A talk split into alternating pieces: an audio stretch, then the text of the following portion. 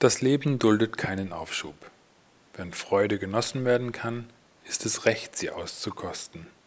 Jede Stunde nimmt etwas von dem, was uns erfreut, und vielleicht auch etwas von unserer Fähigkeit, es zu genießen. Das Zitat für den heutigen 18. September stammt von dem britischen Sprachgelehrten Samuel Johnson. Er wurde am 18. September 1709 geboren.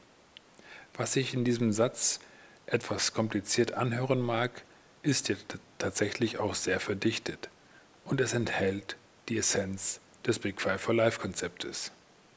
Denn 28.200 Tage.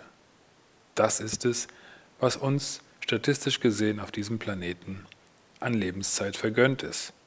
Vielleicht etwas mehr, vielleicht etwas weniger. Und genau deswegen ist es wichtig zu wissen, was zählt in unserem Leben und gleichzeitig auch die Gelegenheiten, diese wichtigen Dinge zu erleben, beim Schopf zu erpacken und tatsächlich zu nutzen. Das wünsche ich euch auch heute. Einen herrlichen Museumstag.